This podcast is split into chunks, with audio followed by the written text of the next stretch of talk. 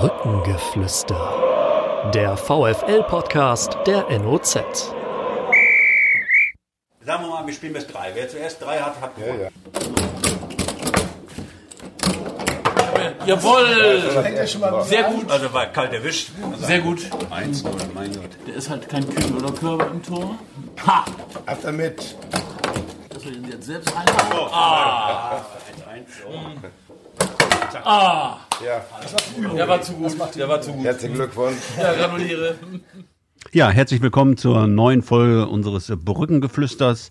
Heute bei uns zu Gast äh, zwei Vertreter der Kirche. Ich darf begrüßen Heiner Langewand, Pfarrer der katholischen Pfarrgemeinde Heiligkreuz in Osnabrück-Schinkel und damit Hausherr äh, der Elf-Minuten-Andacht äh, vor den jeweiligen VfL-Heimspielen Anstoß in der Kreuzkirche. Und genau das soll heute ja auch unser Thema sein, worüber wir in den nächsten Minuten sprechen werden.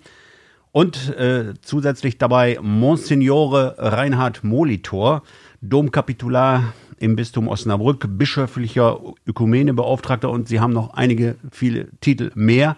Das reicht, glaube ich, erstmal. Wir sind ja auch Bildungsradio. Herr Molitor, Monsignore, müssen Sie eben kurz erklären, wann bekommt man diesen Titel?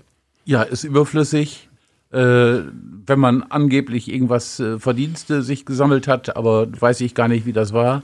Aber ja, irgendwann habe ich das mal als Titel bekommen und da war ich eine ganze Zeit dächernd gewesen und äh, Sprecher vom Priesterrat und der Bischof gemeint, das wäre jetzt mal fällig, aber ist eigentlich nicht nötig. Ist Nicht nötig. Aber wir dürfen heute sagen, äh, Herr Molitor, Sie möchten nicht mit Monsignore angesprochen werden. Ja, das ist okay so. Ist okay so, ja, Ja. muss man ja wissen. Genau, und wenn ich sage wir, wir, dann ist es einmal mein Kollege Johannes Kapitza aus der Sportredaktion und meine Wenigkeit Stefan Alberti, die heute das Gespräch mit den beiden äh, Vertretern führen. Ja, wir sind noch im Januar, Herr Langewand, äh, Herr Molitor. Die Winterpause ist bald vorbei. Waren Sie auch in der Winterpause jetzt in den letzten Wochen? Ich habe ein paar Urlaubstage auf Jüst hinter mir. Äh, Das mache ich seit 30 Jahren mit ein paar befreundeten Priestern. Die Insel ist dann vollkommen leer. Äh, Man hat den Strand für sich. Wir spielen abends meistens Doppelkopf. Äh, Ja, und äh, man hat viel Zeit zum Strand gehen und lesen und erzählen und dies und das zu machen. Gut. Und jetzt wieder voller Tatendrang und Ja, das ist jetzt abgehakt und jetzt fängt der normale Alltag wieder an. Genau. Die Weihnachtszeit ist vorbei. Bei uns werden in dieser Woche die Krippen abgebaut. Ich bin für drei Kirchen im Schinkel äh, zuständig und ja, dann geht es kirchlich so in normale Wochen bis zur Fasten- und Osterzeit. Herr Molitor. Ja, meine Winterpause war noch ein bisschen länger. Ich bin krank gewesen, konnte überhaupt nicht laufen und äh, war sehr viel zu Hause und dann auch im Krankenhaus, hat aber sehr gut geholfen. Jetzt bin ich wieder auf gutem Wege und habe in der Zeit sehr viel Zeit gehabt, auch fernzusehen. Also den VfL über Sky hätte ich auch nicht gedacht, dass man sich das so viel angucken kann. Und Liverpool natürlich und sowas. Äh, das war für mich doch schön und Dazu muss ich sagen, dass ich es im Krankenhaus durchaus gut gefunden habe, dass es auch Montagsspiele gab. Oh. Das ist ja ein ziemlich heißes Thema, aber also wenn du krank bist und montagsabends kommt irgendwie nur so eine Familienserie und du kannst aber auch Fußball gucken, dann war für mich die Entscheidung sehr einfach. Gut, Das ist auch nochmal ein Argument, Johannes, ne? Müsste man mal in die Diskussion neu aufnehmen, ja. wenn es wieder darum geht. Genau, wenn wir über die Winterpause sprechen, der VfL ist ja schon, die Mannschaft, die Profis äh, seit einigen Tagen sind ja voll dabei und äh, sind ja jetzt in der vergangenen Woche im Trainingslager gewesen. Und bevor wir jetzt äh, intensiv in das Thema Anstoß in der Kreuzkirche einsteigen, möchten wir aktuell mal eben eine Kollegin befragen, die mit den VfL-Profis in den vergangenen Tagen im Trainingslager war und die gestern aus Belek zurückgekommen ist und kurz abfragen, was sie aus dem Trainingslager uns Ja, erzählen kann. Das ist, ist die Kollegin Susanne Vetter. Susanne Vetter hier, hallo. Ja, Stefan Alberti, schönen guten Tag. Ja, schönen guten Tag. Da, da ist sie. Sie ist frisch ausgeschlafen. Sie ist gestern, ich habe gerade Ja. schon äh, dich hier in die Runde eingeführt. Äh, Du bist gestern aus der Türkei zurückgekommen nach einer Woche voller Arbeit. Wenig Schlaf Genau. vermutlich. Zwei Stunden Zeitverschiebung Ja. hattest du ja dort. Und äh, hast äh, die Mannschaft des VfL eine Woche lang in Belek in der Türkei begleitet. Ja, wie fällt Ja. denn so spontan dein erstes Fazit aus in, nach dieser Woche? Ja, also mein Fazit äh, fällt eigentlich ähnlich aus wie das von Trainer Daniel Schuh, mit dem ich gesprochen habe. Es war ein gelungenes Trainingslager. Es war entgegen aller Erwartungen, war tatsächlich das Wetter auch gut. Ähm, hat gehalten, einmal hat gleich genieselt. Ähm, die Mannschaft hat wirklich intensiv trainiert. Ich habe es ja beobachtet, war bei jeder Einheit dabei. Ähm, ja, hat sich ähm, weiterentwickelt, hat äh, viele Sachen eingeübt. Ähm, ja, es wurde fast ausschließlich offensiv trainiert, Passen, Ballannahme, tiefe Laufwege, viel Standardsituationen.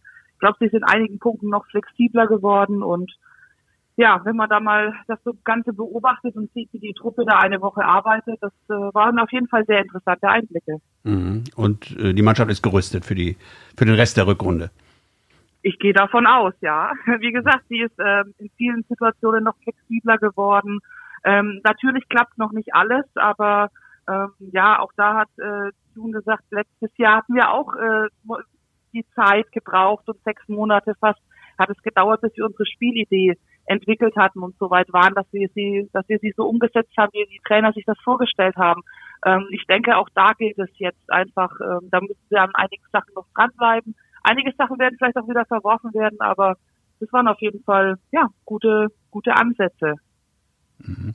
Denkst du, also es wird ja immer viel gesagt, wenn, wenn wir als Journalisten mitfahren ins Trainingslager, äh, du hast ja selber ja. auch in einer Kolumne letzte Woche drüber geschrieben, ähm, dann wird ja immer gesagt, jo, schön Urlaub, ist eine tolle Woche, schön mit viel Sonne, aber ja, das war gar nicht so. Also du hattest schon rund um die Uhr zu tun. Vielleicht kannst du so in ganz wenigen Sätzen mal erklären, äh, dass du praktisch da im, doch im 24-Stunden-Dauereinsatz bist, ne?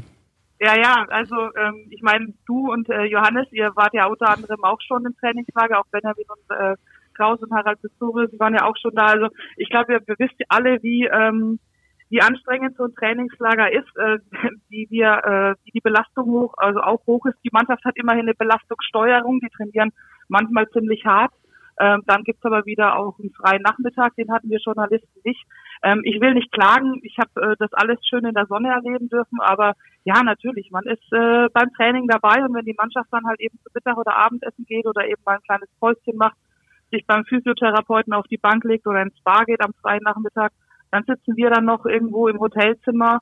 Ich hatte da so ein kleines Schminktischchen, also noch nicht mal einen richtigen Arbeitsplatz, einen kleinen Hocker und war da dann gesessen, habe die Texte geschrieben, aber ja, immerhin konnte die Balkontür aufbleiben und man konnte rausgucken aufs Meer. Das war auch schon mal schön. Na bitte. Okay. Ja, Johannes, haben wir noch irgendwas vergessen? Ich würde sagen, erhol dich gut, es war eine gute Berichterstattung. Wir haben uns gefreut, was zu ja. lesen vom VfL in der Türkei und jetzt werden wir weiter fachlich ja. über den VfL diskutieren. Und natürlich Auf jeden Fall, da gibt es einiges zu tun. Und über den Anschluss in der Ein Kreuzkirche. Ja. Genau, und du schlaf dich jetzt erstmal aus, die, die Stunden äh, Schlaf, die du da vergangene Woche verpasst hast, aufgrund deiner Arbeit. Sie hat heute frei, muss man sagen, deswegen, äh, aber das Telefonat wollte sie mit uns führen, aber jetzt darf sie sich erstmal wieder erholen und morgen muss sie dann wieder kommen. War Frau Vetter denn auch die, die diesen sensationellen Tipp letzte Woche abgegeben hat? Mit drei ganz richtigen und lauter Tendenztipps, so gut wie noch nie? Also, Sie meinen die Bundesliga? ja. ja, richtig. Das war ja. Ja, ja, das war ja. Das haben sie sich gut gemerkt. Ja. und dann haben wir so zur Belohnung gleich in die Türkei ja, geschickt. Genau. Also das, das stimmt. So genau, geht das. das. Stadt Streichholz ziehen. Ja. Den letzten Bundesligaspieltag, da hat sie ja. äh, Kenntnis mhm. bewiesen, ja, in der Tat. Ja, das kann man ruhig, das kann man ruhig mal sagen. Das mhm. Ja, ja kennen wir Gut, ich wünsch, dann wünsche ich euch noch einen schönen Podcast. Wenn keine Frage mehr Ja, du tippst Alles nächste Woche den VfL, ist ja klar. Genau, genau. Vor, vor Sandhausen tippst du, ja. Alles klar. Das mache ich. Das Dir noch einen schönen Tag und vielen Dank. Jo. Danke, bis dann. Tschüss. Susanne, ciao. So, da haben wir einen kurzen Einblick aus, aus Belek. Bleiben wir vielleicht kurz äh, bei, bei Belek noch. Es hat ja in der Anhängerschaft äh, doch äh, einige Diskussionen gegeben, warum nun der VfL ausgerechnet äh, in der Türkei äh, das Trainingslager abhält. Haben Sie als Vertreter der Kirche da auch eine Meinung dazu? Das ist es vielleicht unglücklich aus Ihrer Sicht, dass die ausgerechnet in der Türkei dieses Trainingslager machen? Oder muss man das getrennt voneinander sehen? Wie stehen Sie dazu? Also als Vertreter der Kirche würde ich sagen, äußere ich mich da gar nicht dazu.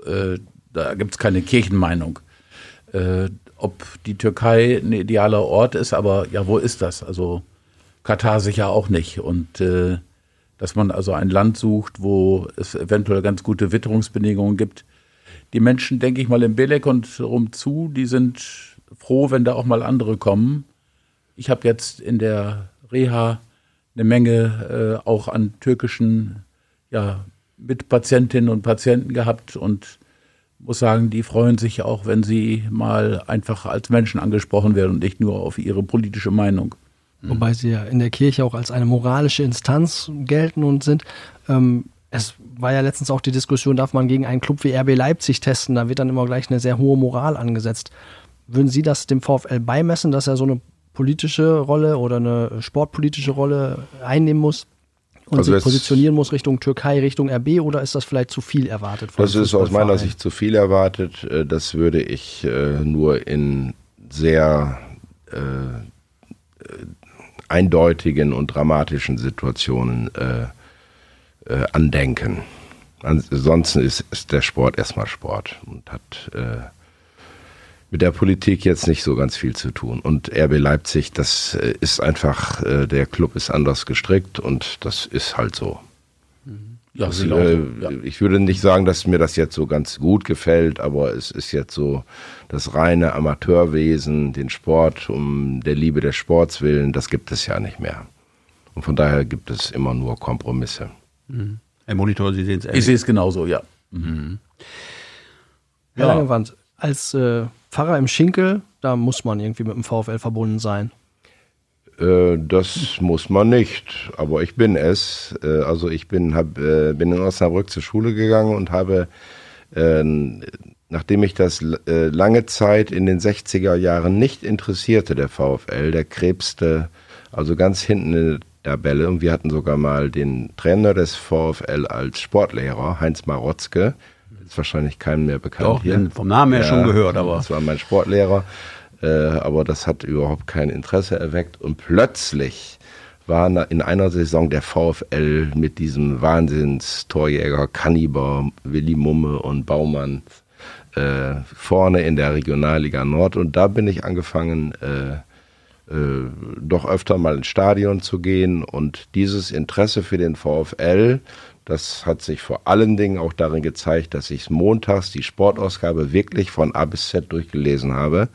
Ähm, äh, das hat sich gehalten. Ich war also äh, nach der Schulzeit erstmal 30, gut 30 Jahre woanders, habe in Frankfurt studiert, war, hatte kirchliche Aufgaben dann in äh, Schleswig-Holstein, Hamburg, Bremen, Emsland und bin jetzt seit 17 Jahren hier in Osnabrück. Zufällig, das hat jetzt mit Sport und VfL nichts zu tun, zufällig ganz in der Nähe des Stadions. Und man konnte, als äh, die Tribüne noch im alten Zustand war, vom Kirchturm in das, äh, auf das Spielfeld gucken. Und das habe ich auch mal gemacht. Ah ja. Ich habe mich mit Fernrohr oben auf den Kirchturm gesetzt und zumindest eine Halbzeit angeguckt. Es ist aber sehr uninteressant aus der Entfernung.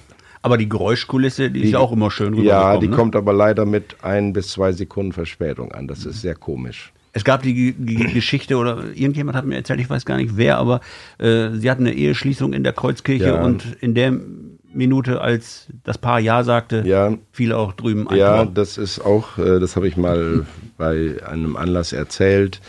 Das ist also nicht ausgedacht. Es wäre ja auch schöner, ein, ein schönes Bonbon äh, einfach erdacht. Aber es ist tatsächlich passiert an einem heißen Sommertag.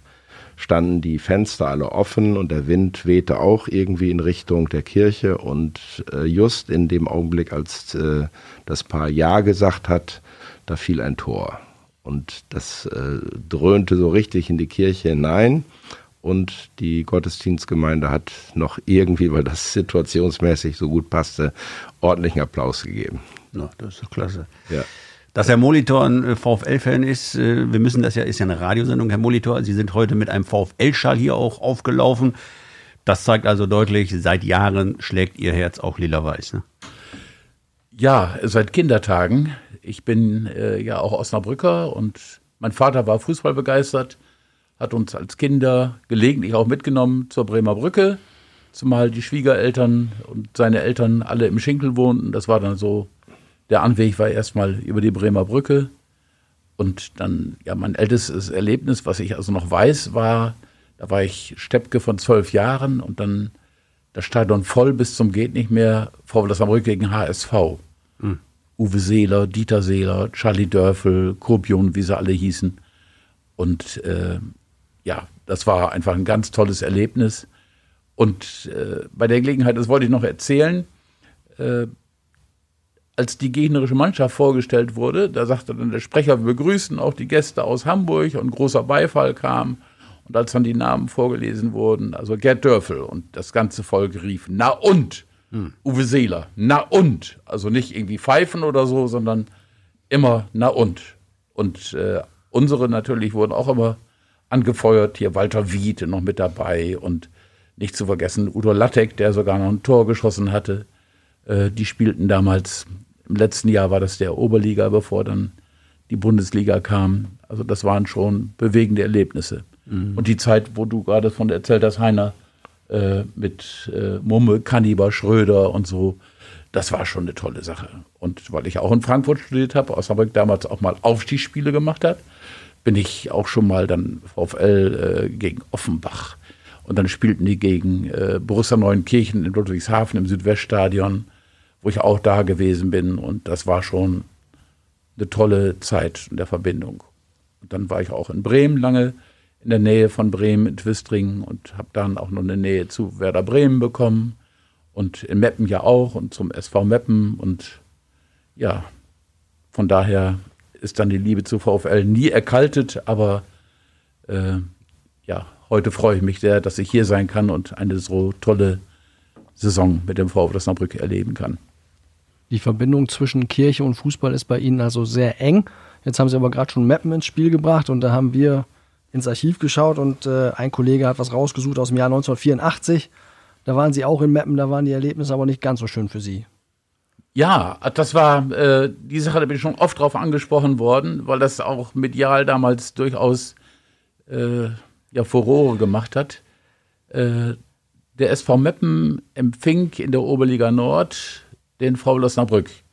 Die waren Klassenerster, also die waren mit so einem Abstand die Besten, sind hinterher auch also ganz deutlich äh, ja aufgestiegen und so und dann äh, ja, war das Spiel so, wie das sein musste. Äh, Osnabrück schoss ein Tor nach dem anderen und es stand zur Halbzeit 4 zu 0 für den VfL Osnabrück. Und wir natürlich äh, im Stadion Stehplatz, ich war mit ungefähr 20 Messdienern da. Das war immer so, das Treffen war beim Kaplan und der ich damals war und dann wurde mit dem Fahrrad Richtung Hindenburgstadion hieß das noch gefahren und dann waren wir da so eine Messdiener-Ecke und die natürlich auch mit ihren Fahnen und dann passierte das Sonderbare, der gerade eingewechselte Toben schoss das 4 zu 1. Also endlich ein Tor für Osnabrück. Und die Beste natürlich mit ihren Fahnen haben gewunken. Für, für Meppen. In, äh, das ja, die Messdiener, Meppner Messdiener, ja, die Ja. Messdiener. Aber es war auch ein Tor für Meppen. Ja, Tor für Toben. Meppen. Ja, Toben genau. war damals Ja. so der Starttürmer, der dann äh, auch noch reinkam. Und der schoss dann tatsächlich noch ein Tor. Und ja, darauf kamen dann einige von den so Hardcore-Fans von Osnabrück äh, in unsere Ecke. Es gab noch keine Absperrung, keine Zäune. Und äh, die wollten dann die Messdiener die Fahnen wegnehmen. Und ich spreche noch mit einem und sage, ey, hör mal zu, ich bin doch auch Osnabrücker und blamier uns doch nicht. Äh, wir können doch denen einmal ein Tor gönnen. Und in dem Moment war ein anderer da, äh, den hatte ich überhaupt nicht kommen sehen, der dann mit der Faust mich also ziemlich brutal, auch durch die Brille, so äh, geboxt hat und so, dass ich also völlig K.O. auf den Boden sank. Und seitdem weiß ich, was das heißt, dass man Sterne sieht. Und äh, ja, jedenfalls das Ganze hat ziemlich Aufmerksamkeit erregt. Ähm, und weil zwei Fotografen, die da waren, mich kannten, hatten die mit ihren Kameras und ihren Teleobjektiven genau auf die Szene gehalten und so dass dann später auch bei Gericht, äh, als es dann zum Verfahren kam, im Grunde genommen so ein Bild ablief, so äh, kennt man ja so, wo ja so geboxt wird und dann dong dong dong dong dong. In Einzelbildern. und in einzelnen Bildern. Und ja das Foto war dann hinterher in der Zeitung drin. Und ja die Bildzeitung titelte dann Kaplan im Stadion blaues Auge. Und die Sportillustrierte berichtete Aachener, ich weiß nicht, wo alle mir dann äh, Zeitungsberichte zugeschickt wurden, eben weil das auch fotografiert worden war. Und ich vergesse nie, Willi Rave war dann an dem Abend in der Propsteikirche, wo ich noch die Abendmesse auch mit hatte. Und der wollte an sich die Hubertusmesse, die da geblasen wurde, fotografieren und sah mich dann mit meinem blauen Auge und hat das dann fotografiert, nur privat, sagte er dann. Ja, und das war dann am anderen Tag sozusagen als Titelfoto, ich mit dem blauen Auge. Und seitdem bin ich ja in Meppen dann immer der Kaplan mit dem blauen Auge. Nicht? Hm. Genau, der Fotograf namens Riddering hat diesen, diese gerade Rechte also exakt eingefangen damals in der Zeitung. Aber sie haben nach dem Schlag dann aber auch gegenüber dem Kollegen damals äh, passenden Humor bewiesen und haben auf Anfrage dann erklärt, ich habe ein paar Pfund zu viel und war deshalb wohl leicht zu treffen. Ja, genau.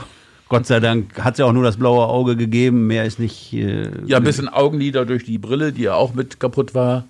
Äh, aber das ist alles im Rahmen geblieben. Das war ja Gehirnerschütterung und ein bisschen Augenlider kaputt, aber sonst ging das.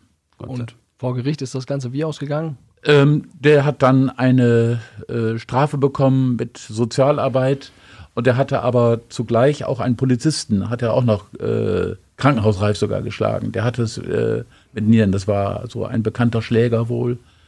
Und äh, ja, mit einer ganz schlimmen Familiengeschichte, also tat mir leid. Aber die Anzeige, die Privatanzeige habe ich ja gar nicht gestellt. Das war dann eine Offizialanzeige von der Staatsanwaltschaft wegen Körperverletzung. Gut, Fall erledigt, Sie haben den Schläger nie wieder getroffen, nehme ich mal an. Nee. In den Jahren danach. Und, aber ein bleibendes Erlebnis mit, mit Meppen. Das ist wahr, ja. Und dann habe ich eine Dauerkarte gekriegt vom SV Meppen und vom VW Osnabrück, bei VW Osnabrück sogar eine Sitzplatzkarte im FIP-Bereich Ah ja. und äh, ja, Stehplatzkarte, das war damals, ja, hinterher war es dann schön. Und dass Sie VfL-Fans sind, passte das auch besser als Ja. eine Mappener Dauerkarte. Ja, ja.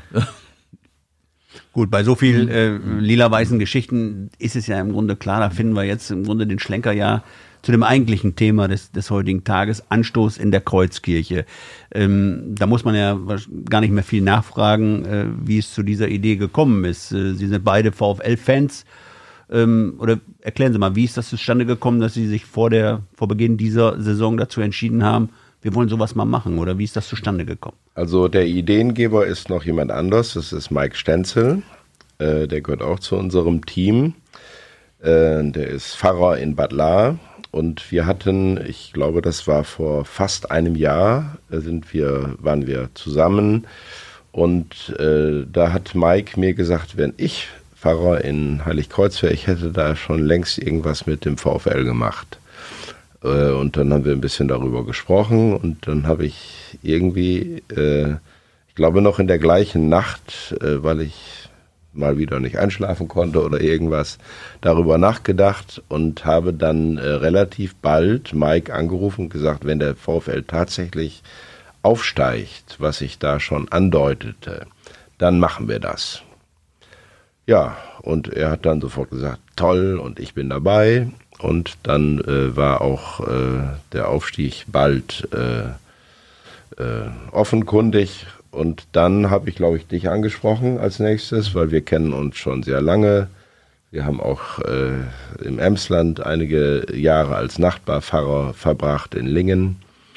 Und du hast auch sofort zugesagt. Und dann habe ich nochmal äh, meinen evangelischen Nachbarpastor Carsten Kümmel in der Paul, von der Paulusgemeinde Schinkel äh, mit ins Boot geholt. Der hat auch sofort zugesagt und dessen Diakon Michael Rathke.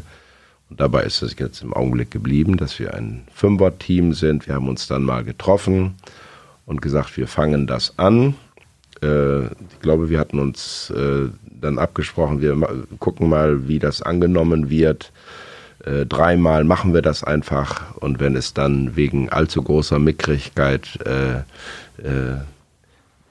sich zeigt, dass das doch nichts ist, dann äh, lassen wir es auch wieder fallen. Aber der Zuspruch war ausgesprochen gut aus meiner Sicht. Äh, wir wurden auch von der NOZ sehr freundlich unterstützt, wofür ich mich hier in diesem Zusammenhang auch nochmal bedanken möchte.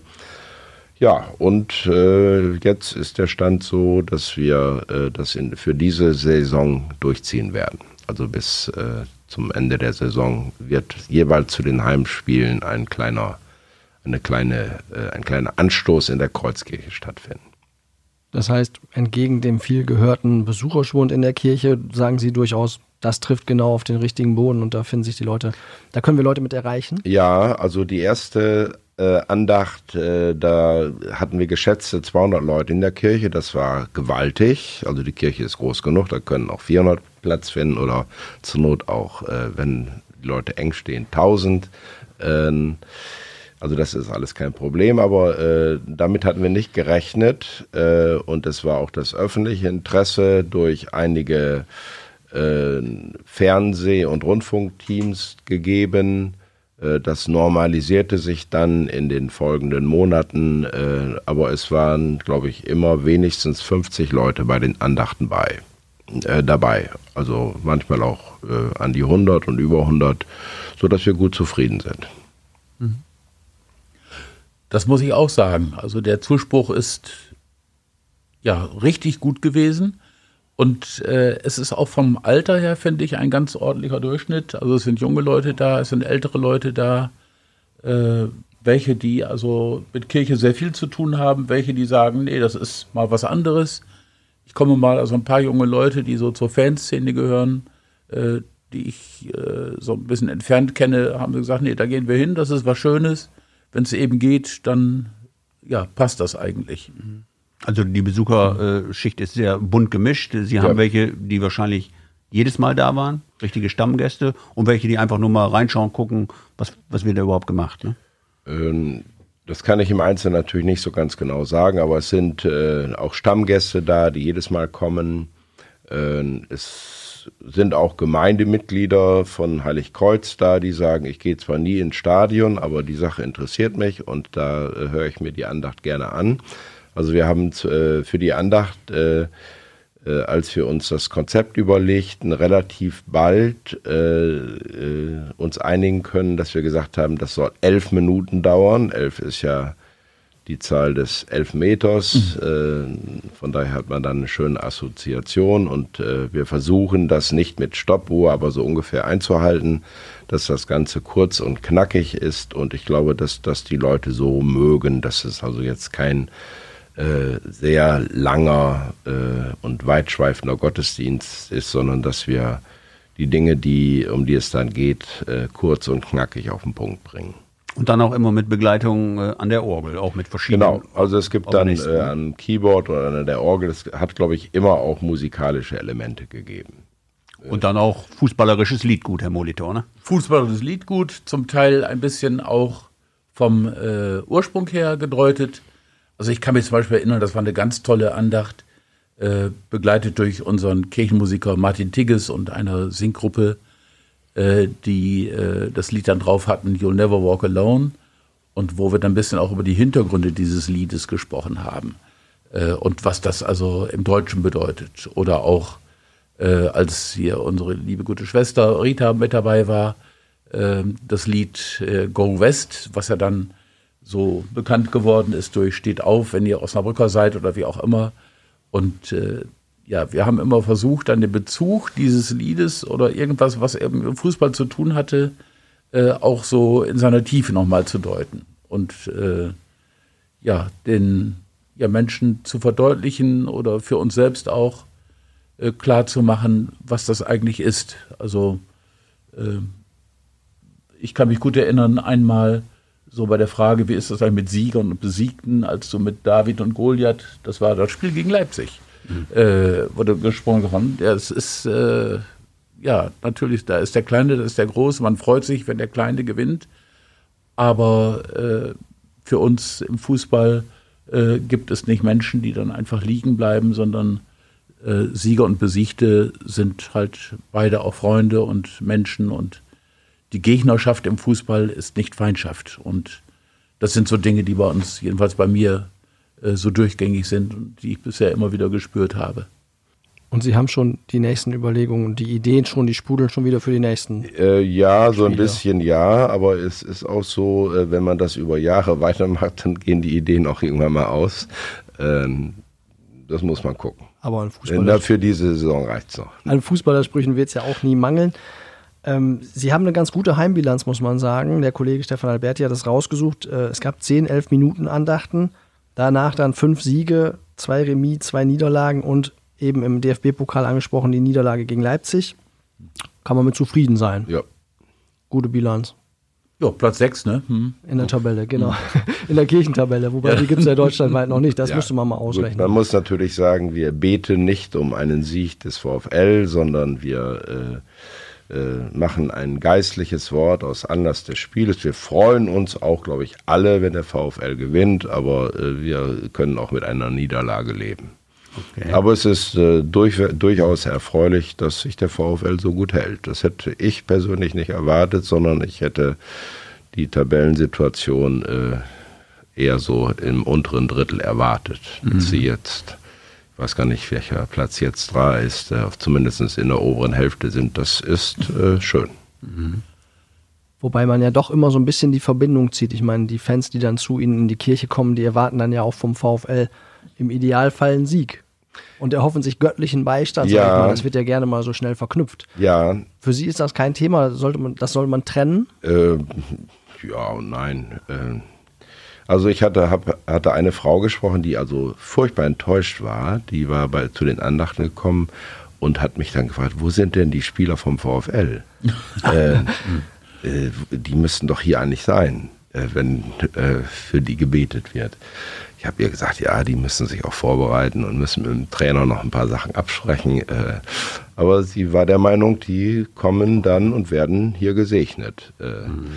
Das ist nicht der Fall äh, und ähm, ja, also ich kann das nur noch mal so sagen. Ich freue mich über einen Sieg, aber es ist äh, alles in Ordnung. Äh, wir wollen auch den Gegner fair behalten und das ist durchaus immer ein, äh, ein Mitthema in den Andachten, äh, dass wir fair, menschlich und äh, kameradschaftlich miteinander umgehen. Und dazu gehört auch, dass man mit Anstand verlieren kann. Mhm. Und es muss auch ein Anhänger des Gegners mit Anstand den Gottesdienst besuchen Natürlich. dürfen. Also ohne, dass er da verkehrt wäre, finde ich. Waren denn schon Anhänger des Gegners da, die Sie wahrgenommen haben? Äh, nein, nicht erkennbar. Nicht erkennbar. Mhm. Anfangs hatten Sie ja auch immer äh, 60 Minuten vor dem eigentlichen Anpfiff im, im Stadion diese 11 Minuten Andacht gelegt. In der Mitte der Saison sind Sie dann auf 90 Minuten gegangen. Was hat das für den Hintergrund? Ja, also ein Hintergrund war wohl gewesen, dass einige aus dem Fanbereich von der Ostkurve und vom Affenfelsen äh, so gesagt hat, Mensch, das ist für uns zu spät. Wir müssen uns vorher immer schon einsingen, einhopsen und sonst was. Äh, und äh, wenn wir dabei sein wollen, dann müsst ihr noch ein bisschen früher anfangen. Und das wurde uns öfters gesagt. Äh, ich meine, dass es ja zumindest nachdenkenswert ist, ob das wirklich so die günstigere Zeit ist.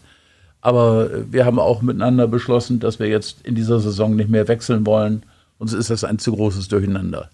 Wenn wir das nächstes Jahr wieder machen, würde ich sagen, stellen wir es nochmal äh, zur Disposition. Aber mhm. ähm, für diejenigen, die wie ich äh, auch schon ein bisschen älter sind und ganz gerne Sitzplatz nehmen, ist eine Stunde vorher genau das Richtige. Und für andere, die eben Stehplatz nehmen und auch gut was sehen wollen, ist er fast immer ausverkauft.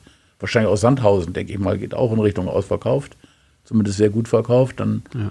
wenn du dann was haben willst zum Gucken, dann äh, musst du halt früh da sein. Und für die wollen wir auch da sein. Mhm. Also vor dem Sandhausen-Spiel am, am 29. Januar Beginn der Andacht 19 Uhr. Anstoß ist ja im Stadion 2030.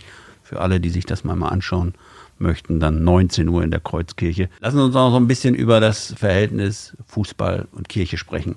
Ähm, ich habe letztens mal in einer Geschichte, ich weiß gar nicht mehr genau den Inhalt, aber da habe ich das Wort Fußballgott erwähnt und habe dann in der Folge äh, bitterböse äh, Mails bekommen, äh, wie ich dieses Wort verwenden könnte. Es gibt keinen Fußballgott. Bin ich da zu weit rausgeschwommen, Herr Langewand, Herr Molitor, oder wie sehen Sie sowas? Es wird ja oft auch bei Radioreportagen der Fußballgott damals, Toni Turek, 1954 war der Fußballgott von Herbert Zimmermann. Und dann hat die Kirche protestiert genau. und Herbert Zimmermann äh, musste das nochmal sprechen und äh, äh, das neu formulieren. Aus ja, heutiger Sicht äh, an sich eine lächerliche Sache. Ähm, gemeint ist es ja nicht, dass er wirklich ein Gott ist im Sinne von äh, Welt erschaffen oder so. Und äh, bei manchen äh, wird das halt gerufen, was weiß ich, neulich war das ja bei Alvarez, äh, wo der dann kam, Alvarez Fußballgott und so. Äh, das ist ja nicht gemeint, dass es wirklich in die göttliche Sphäre ist, sondern dass es ein halt ganz besonders guter ist. Oli Kahn wurde mal gefragt, äh, der hat auch gesagt, natürlich gibt es keinen Fußballgott, das ist was ganz anderes. Und man soll ein bisschen vorsichtig mit dem Begriff umgehen, aber wenn man beim Fußball jedes Wort auf die Goldwaage legt, dann ist man da, glaube ich, verkehrt. Also Sie haben da kein Problem mit? Nein, nicht. Äh, also wenn ich jetzt, ich merke schon auf, dass das nicht meine Wortwahl wäre und ich äh, würde auch äh, also direkt religiöse Worte würde ich jetzt auch für eine Kommentierung des Spieles nicht verwenden. Also ich habe mal einen Leserbrief äh, an Harald Pistorius geschrieben. der hatte äh, was war das denn, äh, Weltmeisterschaft oder Europameisterschaft, da hatte... Äh, Weltmeisterschaft 2006 in Deutschland, Deutschland-Polen 1-0. Genau, ja, das meine ich. Äh, Oliver Neville hatte in der letzten Minute oder fast am Ende hatte er noch ein Kopfballtor erzielt zum 1-0-Sieg für Deutschland und das wurde dann in der NOZ auch, glaube ich, auf der allerersten Seite mit Erlösung durch Neville kommentiert. Und da habe ich einen Brief geschrieben, äh, an äh, Harald Pistorius äh, mit dem Inhalt, dass äh, dieses Wort äh, Erlösung an der Stelle doch sehr überzogen sei aus meiner Sicht. Äh, es wäre Freude da und es wäre auch toll und es wäre auch allen ein Stein von der Seele gefallen, dass doch noch ein Tor fiel, obwohl das fast nicht mehr mit zu rechnen war. Aber das Erlösung zu nennen, äh, das äh, würde ich jedenfalls nicht, äh, dieses, dieses Wort würde ich nicht finden. Und ich habe auch dann eben deutlich gemacht, dass es da an der Stelle unpassend ist. Und er hat dann auch darauf reagiert und hat das sehr positiv weiter kommentiert. Ich weiß nicht, ob Sie das mitbekommen haben. Damals. Ja, hat er erzählt, genau. Ja, mhm. ja. Richtig. Ja, also ich sehe das genauso wie du. Und dazu, wenn ich das nochmal ja. sagen darf, dazu werde ich auch nochmal eine Andacht machen. Zur Erlösung. Ja, zu äh, dieser Geschichte, weil das irgendwie äh, ganz nett ist. Auf jeden Fall. Also das ist auch jetzt äh, zwischen uns beiden, dadurch äh, ist jetzt kein Zwist da oder so. Es ist einfach, es geht um Akzentsetzungen und so wie Reinhard eben sagte, äh, wenn man jetzt wen auch immer als Fußballgott bezeichnet, Alvarez oder Toni Turek oder wen auch immer, dann muss man das auch so stehen lassen. Das ist jetzt nichts wo ich mich empören würde. Aber das äh, spricht bei mir natürlich äh, so ein paar Überlegungen an, die ich immer wieder äh, so gezogen habe. Die Parallelen von Kirche und Fußball sind da sowas von gewaltig und da gibt es so viel. Also von der Liturgie her, ähm, wenn man ja dieses Wort überhaupt sagen will. Folgendes: Es kommt ein Eckball. Die Leute an der Ostkurve stehen da, breiten die Hände aus und machen äh, so eine äh, Handbewegung und hoffen, dass die Ecke verwandelt wird. Mhm. In der katholischen Eucharistiefeier ist es so, dass der Priester äh, nach der Gabenbereitung die Hand ausstreckt über Brot und Wein und darum bittet, dass diese Gaben jetzt verwandelt werden, in diesem Fall in Leib und Blut.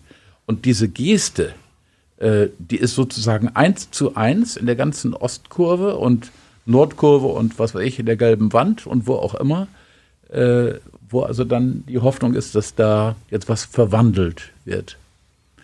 Ähm, dann, ja, das Gewand. Äh, der Priester macht deutlich, das ist jetzt nicht was Alltägliches, sondern man hat ein Gewand an. Äh, für die Spieler ist was ganz Wichtiges, äh, das Trikot zu haben. Und das ist manchmal schon ein bisschen abgegriffen. Ich bin immer ein bisschen skeptisch, wenn die dann so doll auf ihr Abzeichen zeigen, ob das nun wirklich ganz ernst ist oder ob die nächste Woche schon wieder anderswo spielen. Aber eben ja so etwas anziehen, was ihnen eine andere Rolle gibt oder womit sie jetzt nicht mehr einfach ein, ein was weiß ich, ein Herr äh, Alvarez sind, sondern eben jetzt der ähm, Stürmer vom Vorwärts Osnabrück, äh, das finde ich ist auch ganz deutlich. Also da gibt es so viele Elemente, die an Liturgie erinnern, das ist schon gewaltig. Als ich mal auf Schalke war, 2 zu 0, Schalke gegen Bayern München im Pokal, schon lange Jahre her, mit Ludger Mehring damals und Bernhard Rusche, zwei Freunde. Äh, da habe ich erst gemerkt, wie intensiv das sein kann. Also wie die Schalker wirklich das, das Magazin hieß da auch Schalke Unser. Mhm. Also äh, wie intensiv da Religion und äh, so Fußball wie ich eine Nähe haben, die man natürlich trennen muss. Äh, aber da gibt es schon Elemente, auf die man gemeinsam achten kann. Ja, Fußball ist Religion, heißt es ja manchmal ja. auch. So in, äh, ja, gerade äh, so in den Kohlenpott-Fan-Gruppen. Und äh, also das Fansein eines Vereins hat irgendetwas ganzheitliches. Dass man also mit Herz und Seele dahinter steht. Das ist mir persönlich fremd, sage ich mal. Also ich habe eben gesagt, ich bin nicht Fan, ich bin Anhänger und äh, bei aller Identifizierung mit dem VfL äh, kann ich auch gut ohne den VfL leben. Äh, ich habe äh, das, ich komme da eher von einer äh, Spielfreude. Ich habe selber äh, ja 30 Jahre Fußball gespielt, äh, äh, nicht auf besonders hohem Niveau, aber gerne. Äh, am intensivsten übrigens im Priesterseminar. Da haben wir, Oh. äh, da gehörte ich zu den äh, Leuten, die immer mitgespielt haben, wenigstens zweimal in der Woche. Welche Position? Äh, ich war auf der rechten Seite, Verteidiger, Mittelfeld oder auch äh, rechts außen. Allrounder. Äh, aber rechts. Ich habe nur, ich, mit links kann ich nichts. Den haben sie nur zum Stehen, den linken. Ja, ja. ja, und es hat immer Spaß gemacht und äh, daher äh, guckt man dann natürlich auch mal äh, gerne die richtigen Könner an. Sie haben jetzt gerade schon viel über den Doppelpass gesprochen zwischen Fußball und Kirche im Monitor. Sie haben auch gesagt, dieses äh, Magazin hieß Schalke Unser. Es gibt dann ja auch sowas wie ein Fußball Unser, was an das Vater Unser angelehnt ist. Ist das für Sie als Kirche insofern schön, weil es irgendwo kirchliche Inhalte auch sind, die dann nicht ganz aus dem alltäglichen Leben verschwinden und auch noch im Fußball einen Platz haben? Oder sagen Sie, Herr Langewand, ich glaube, Ihnen geht es dann wahrscheinlich zu weit, wenn ich es geht mir zu weit, ja. zugehört habe, Also- weil man es dann nicht auf den Fußball abbilden sollte. ja, das finde ich sogar kirchliche. abstoßend. Äh, also das, äh, das Vaterunser jetzt äh, so zu verballhornen oder so zu, äh, ich würde das schon Missbrauchen nennen. Also da kann ich noch besser mit äh, dem Fußballgott äh, leben, äh, als dass man dann jetzt das Vaterunser, äh, das äh, würde ich, äh, das würde ich ablehnen. Im Fußball steckt ja auch viel Glauben. Es gibt viele Spieler, die auch gläubig sind oder sich bekreuzigen vorm Spiel, manchmal aber auch so ein bisschen Aberglauben haben, mit welchem Fuß sie zuerst aufs Feld treten. Das tun ja auch äh, ja, polnische Skispringer und so, dass sie vorher ein Kreuzzeichen machen. Äh, Wenn es nicht zu doll ist, wie bei Maradona, der sich also elfmal bekreuzigt, dann äh, ja, darf das gerne ein Zeichen sein. Äh, es kann Aberglaube sein, es kann auch einfach ein Wunsch sein, hier komm, hier, ich möchte einfach auch im See Gottes fahren, äh, ist okay. Und wenn so einer wie Firmino, der so einer großen ja, Kirche angehört, die es da so gibt in den großen Sälen. Der ist ja jetzt neu getauft auch wieder, äh, wurde neulich berichtet. Dann, ja, ist das was Schönes, dass die auch dazu stehen. Es gab damals im Zusammenhang mit der Weltmeisterschaft hier 2006 auch ein paar äh, ja so Dinge darüber, Fußball und äh, wie Fußballstars auch zum Glauben stehen. Gab es so eine kleine Einheit, auch Uwe Seeler zum Beispiel, der sich dazu bekannt hat. Äh, und äh, das freut mich dann, wenn die dazu stehen. Aber solche äußeren Zeichen, äh, ja, können gut sein, aber machen es letzten Endes nicht aus. Maradona sprachen Sie gerade an, das ist ja nun ein Spezialfall. Der hat ja auch mit der Hand Gottes getroffen Genau. seinerzeit. Ne? Da haben Sie wahrscheinlich auch die Hände über den Kopf zusammengeschlagen. Ja, da, der hat sich dann selber widersprochen. Äh, wenn er von der Hand Gottes äh, spricht äh, und äh, eine Lüge sagt, äh, dann widerspricht sich das. Aber ich kann zum Beispiel äh, Jürgen Klopp gut leiden.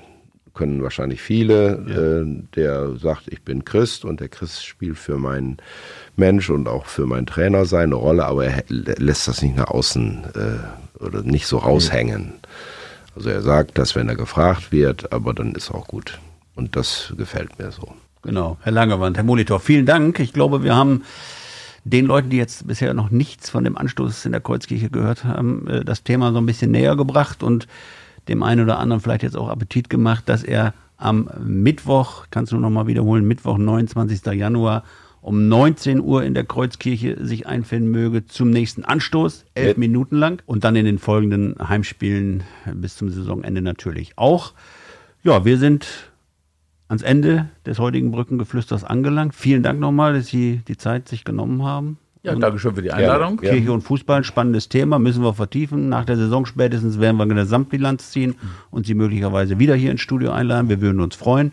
Nächste Woche vor dem Sandhausen-Spiel kommen wir mit einer frischen Folge. Und bis dahin bleiben Sie gesund. Tschüss.